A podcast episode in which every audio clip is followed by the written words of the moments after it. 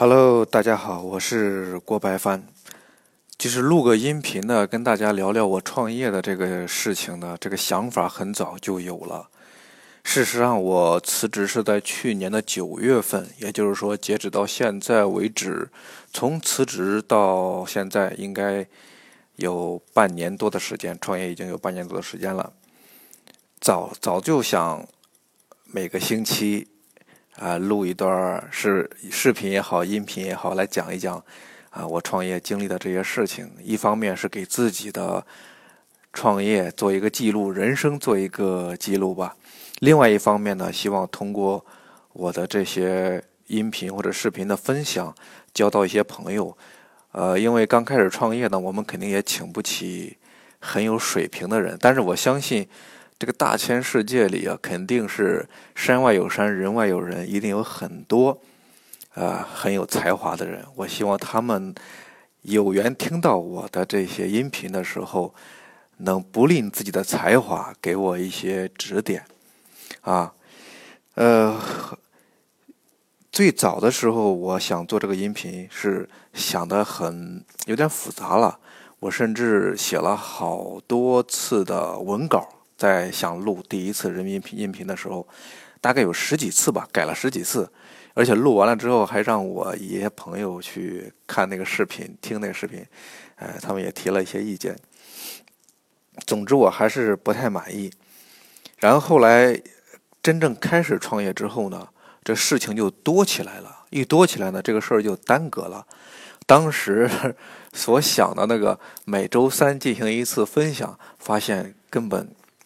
这个做不了啊，呃，现在忙了一段儿，有有了一个阶段之后呢，觉得还是想做一下这个视频啊，这个音频吧。呃，这个为什么一开始想做视频，后来又没去做呢？因为做视频啊，确实有点复杂了。你想，你还要考虑形象，对你总得出镜的时候对得起观众吧，然后。录视频呢，它也不是随时随地的，它像音频就不一样。我拿个手机啊，戴个耳机，任何地方啊，只要想倾诉了、想分享、想说了，就可以开始。所以说，最后还是决定用音频的方法跟大家分享。呃，这样听的人可能也不会费流量，对吧？视频毕竟还是很费流量的。说起这个创业啊，就。就为什么会就到了这个时候，也差不多叫人到中年吧？因为去年是三十五岁嘛，但是很多人认为三十五岁就是中年了嘛，而且确实也有人喊我啊大叔嘛。但是在我自己的心里面，我其实一直觉得自己才二十多岁，包括我觉得身体的感觉也是二十几岁的，那特更。更不用说自己对这个新事物的这种好奇心了。我现在对什么东西，特别是新出的东西，还是蛮感兴趣的，对吧？呃，像一五年的时候，微信推出那个小程序啊，刚发布一些信息，我就进行去关注、查一些资料啊，去了解这是什么东西啊。其实我对理科类、技术类的东西还是不太擅长的，但是呢，呃，又对新出的东西。好奇也想知道它这个东西是什么呢？你想，呃，有很多东西说要颠覆世界啊，等等。所以说，在这个被颠覆之前，咱先提前知道一下，别到时候 被颠覆了还这个云里雾里的傻傻的，是吧？啊，哎呀，不行啊！我发现我这个一开聊啊，就是老老是扣不住主题啊，从一个话题就一下子跨越到另外一个话题上面。呃，怎么讲呢？我觉得这样可能也有它的好处吧，因为前面我在用心去写文稿的时候，啊，是的，那个讲起来呢是比较流畅，主题呢也比较紧扣，但是我自己总感觉缺少了一点 烟火味儿，或者叫人味儿吧，就是觉得好像很机械，呃，不像这种呃想到哪儿讲到哪儿的这种聊天式的东西。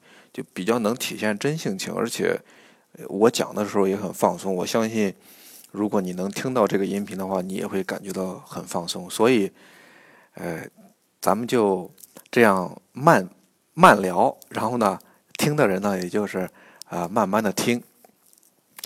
当然，我不是什么大咖嘛，所以说你想从我的音频里面听到什么人生真理啊、啊创业绝招啊、成功秘诀啊，那很抱歉，我可能提供不了。啊，你还是要去听那些大咖的啊成功学，对吧？啊，怎么样？像有的那个像英语培训一样，三个月让你说一口流利的英文，这绝对是胡扯。我我学英文已经学了五年了，到现在才到了可以和老外进行日常聊天的这个程度。你要再进行一些深谈，那是不行的。所以说，我觉得成功是没有秘诀的。那再回过头来说，我为什么？又要去创业呢？也很多人讲，他说你在前面这个公司工作的也很不错呀，也已经做出了一些成绩，是吧？老板也认可，啊，大家的同事氛围也都很不错，是吧？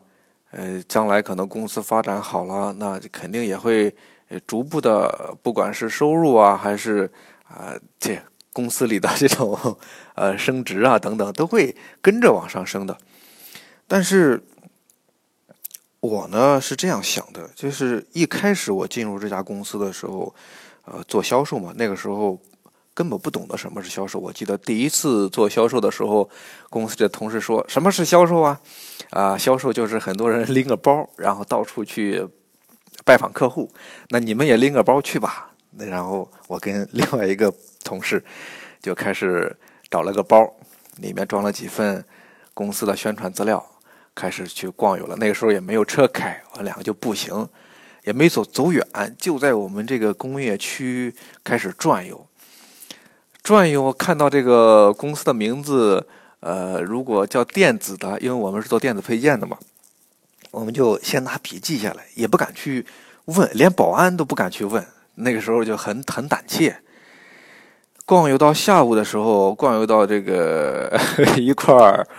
呃，公公墓的一个附近，然后那时候是夏天嘛，呃，又渴又累，然后买了瓶水，两个人坐在那个树荫下，喝着水，聊着聊着睡着了，一觉醒来之后已经是下午将近三点还是四点，我忘掉了。当时就跟那哥们说，现在回去应该可以交差吧，也不算，对吧？太早，然后就这样回去了。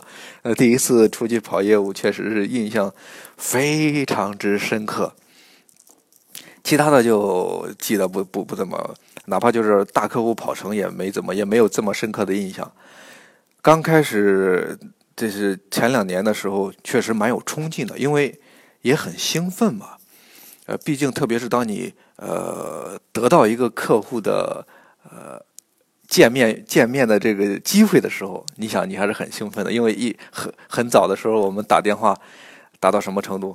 就是打到希望那个电话没人接，我相信做过销售的一开始的人应该有过这种经历，因为接了太多被拒绝的电话，那么不打呢又觉得对不起公司，因为拿工资了嘛，所以就硬着头皮打，但是又怕被拒绝，就希望对方没人接，然后这个电话断掉之后，心里还有一个安慰，说：“哎，第一 我打了。”对吧？我我对得起公司给我发的这这份工资，我干活了嘛？但是，他他不接，这不是不是我所能控制的，就达到了这种心情，这个心心态。呃，逐渐逐渐有了一些客户资源的时候，就好像找到了一点点小诀窍啊。通过呃，其实工厂工业销售很多时候是靠关系的嘛。当你有了一帮朋友的时候，你再想啊认识。某一个公司的哎，哪个人可能你通过几个人的打听就能知道。以前不是有一句话说吗？呃，你想认识某一个人，最多可能需要通过是多少？七个人还是九个人？这是国外的一个呃社会学家还是营销专家说过的一句话，啊，还是有一点道理的。而且像工厂销售，因为靠关系嘛，基本上都是要应酬，所以。那个时候常常是花天酒地啊啊，去一些酒店吃饭喝酒，完了之后下一场 KTV 嘛，夜总会嘛，哇，五颜六色是吧？大家 看到的都是啊，美丽的面孔啊，做过销售的你懂得哈。所以说那个时候觉得哇，这生活好好啊，花天酒地，这不就是成功人士的世界吗？那个时候也恍惚然，这恍恍惚惚，觉得自己 好像也也成功，走向人生巅峰了一样。然后这个事儿过了大概几年之后，就觉得有点厌烦了这种生活了。啊，我以前像就是冲劲比较大的时候，我要约一个客户，我是怎么想的呢？就是只要这个客户不说拒绝我，我就一直约你。比如我说我今天约你见面啊，你说哎呀不好意思忙，我明天约你吃饭，或者说我下个星期约你见面或者吃饭，你都说啊不好意思，正好不巧怎样怎样，没关系，你只要别说，你别跟我打电话了，我们俩没戏，我们两家公司没戏。那就行，那我就可以一直约，对吧？呃，这这招还真是有用。我也不知道是诚心感动了别人，还是前面别人真的是呃赶不巧人家有空，那人家没空。基本上这一招我都约到了客户。你很多时候通过电话嘛，人家很容易拒绝你。但是两个人面对面的时候，有了眼神交流，有了这个情感交流之后，你会发现很多事情啊。就会更更进一步了，有些要求就会很容易达成了啊，这是一个我自己的感悟。然后呃，再再反过来说啊，再反过来说，我 我就厌恶了这些哎应酬的生活之后，而且对这种工作方式呢，有一点也不能说叫怀疑吧，就是有一点不喜欢了，因为。毕竟不是所有的客户都是通情达理的嘛，也有那一种冷冰冰的拒人于千里之外啊，甚至不通情达理的啊，总是把你看作一个呃不不平等的地位来看待你，是吧？啊，感觉到好像我给了你一点单子，你就应该把我当做啊，他不是上帝哦，就当做呃大爷一样来看待，这种感觉其实是是很不好的。所以，呃，最后就。有点儿，现在来讲呢，就是在开拓上面稍微的有点懈怠了。现在这样来讲，感觉好像还挺对不起，在这一块儿还挺有点对不起前任我的老板。我老板也对我还是挺不错的。呃，当有了这种感觉之后呢，就又开始萌生了这种创业的想法。因为以前其实很早就有创业的想法，并不是因为呃厌恶了这个。呃，业务应酬这种生活才有的。很早很早，我就小的时候，那个时候我就跟我的一个小小小伙伴我们一块长大的聊天嘛。我们坐在我们那个火火车道上，因为我们村有个火车道嘛。然后我就问他，我说你长大了想想干啥呀？他说我长大了，我我想我想当博士，我做做一个很有学问的人。他就问我，然后那你想干啥呀？我说。我长大了，我我长大了，我我要做做生意，我我要创业赚赚十个亿，十个亿啊，很多。那个时候那个时候也真敢说，因为现在现在前几年人家王健林那小目标也才一个亿，呃，是从从小，也就是说从小的时候也不知道是呃基于什么原因就有这种创业呃建功立业的这个想法。呃，其实零五年创过一次业，坚持了一年，因为那个时候也没钱，也没经验，最终钱花的差不多，实在支撑不下去了，几个人就只好啊，就解散那个公司了。现在，呃，很多人确实也不太理解我为什么要在这个节骨眼儿还要去创业，呃，因为在一个公司做长达十一年的时间，呃，一般人是不会轻易。放弃的，呃，特别是你本身的这个，呃，所做的积淀也有了，也未来的这个路也基本上算是很很顺利、很平坦的，啊，有人讲说创业是啊九死一生啊，对吧？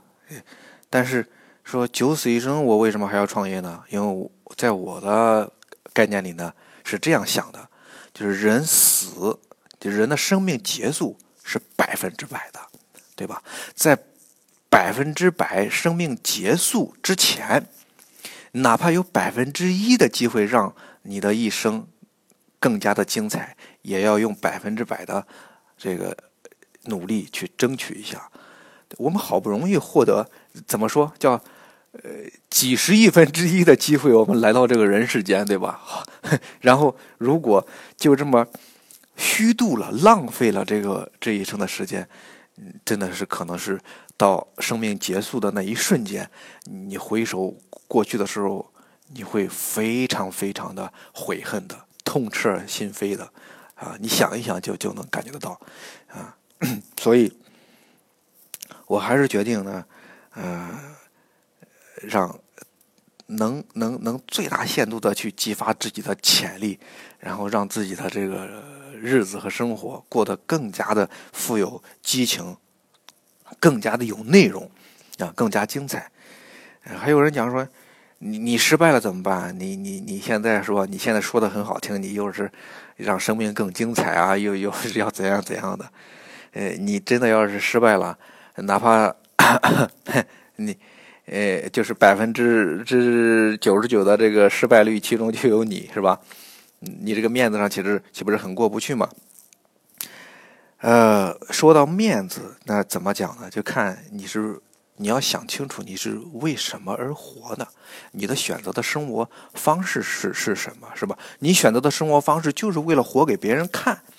那你处处都得是呃考虑到别人的眼光、别人的这个嘴，呃但是如果你纯粹就是，呃说我已经不太在意别人怎么看，我已经知道我要怎么活，我要活出一个什么样的样子，我要活成一个什么样的人，你很清楚到这一点了，那其实外界的这些话语和眼神对你影响是不大的，啊，呃，我天哪，现在。啰里啰嗦已经说了十六分钟了，呃，我我我定了个时，我刚才定了个闹钟，就是二十分钟，因为我希望说的不要太长，因为太长了，其实也可能也没人愿意 听那么长的东西嘛。而且咱们再回过头来说这个关于对失败的看待，就是在我看来啊，哪有什么最终的成功，还有最终的失败，在死亡面前，这些都是过程。所以你在没有死之前，没有彻底放弃一件事情之前，你不要讲你已经失败了，或者就是已经成功了。它仍然还只是你的一个过程。我们的整个的一生，也就是有一段一段的过程去组成的。你比方说哈，有的人在小学的时候学习成绩很好，但但不代表他到中学的时候学习成绩还好啊。有的人可能。呃，这个整个学学学学习的这个生命里面，生活里面都不好，但是不代表他这一生也也过不好啊。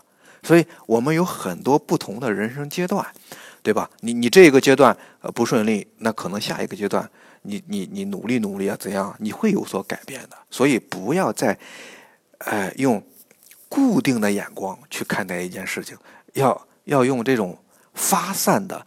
呃，这种可以往前看的，可上下横向纵向比较着看的这种眼光来看待事情，这个时候你你可能就会有一种呃通透的啊通达的这种感觉。所以我是不怕这个东西的，对吧？再说在当下这个社会，你你说你你就是就算失败了，你能失败到哪去？你只要不偷懒，你只要自己不封闭自己。对吧？养家糊口至少是是没有问题的吧？对吧？但是但是你总总是不要什么呢？就是不要我对我来讲，我就是不能说，呃，还没给命运去做一点点斗争，就向命运低头了。啊，命运想把你蹂躏成什么样，你就呃逆来顺受，就成为什么样？那你其实就不叫一个生命，你就是一个说不好听点，就是一个东西嘛，对吧？所以即使。即使要享受这个生活对我们的强奸，那也是在挣扎之后。如果挣扎实在挣扎不过去，你再去享受嘛？因为万一那个强奸你的生活不是你所喜欢的，那你岂不是自欺欺人的说是在享受嘛？对吧？所以最终就是无论选择创业还是选择平淡的人生，我们要从内心里认清自己想要的，然后是真正能接受自己选择的这种。生活方式，那你你肯定一定是过得很豁达的啊！无论是是什么样的一个状态下，你都会非常的豁达。呃呃，差不多了，现在好像说着说着，我口都有点干了。然后下个星期三，哎呦，闹钟响了。下个星期三吧，我再跟大家聊一聊我选择的这个项目是什么，然后我为什么要选择这个项目？因为有很多人其实都给过我意见啊，不同的人有不同的意见。下个下一次，下个周三我们再聊一聊。希望你下个周三还能过来捧场。好，下周三见。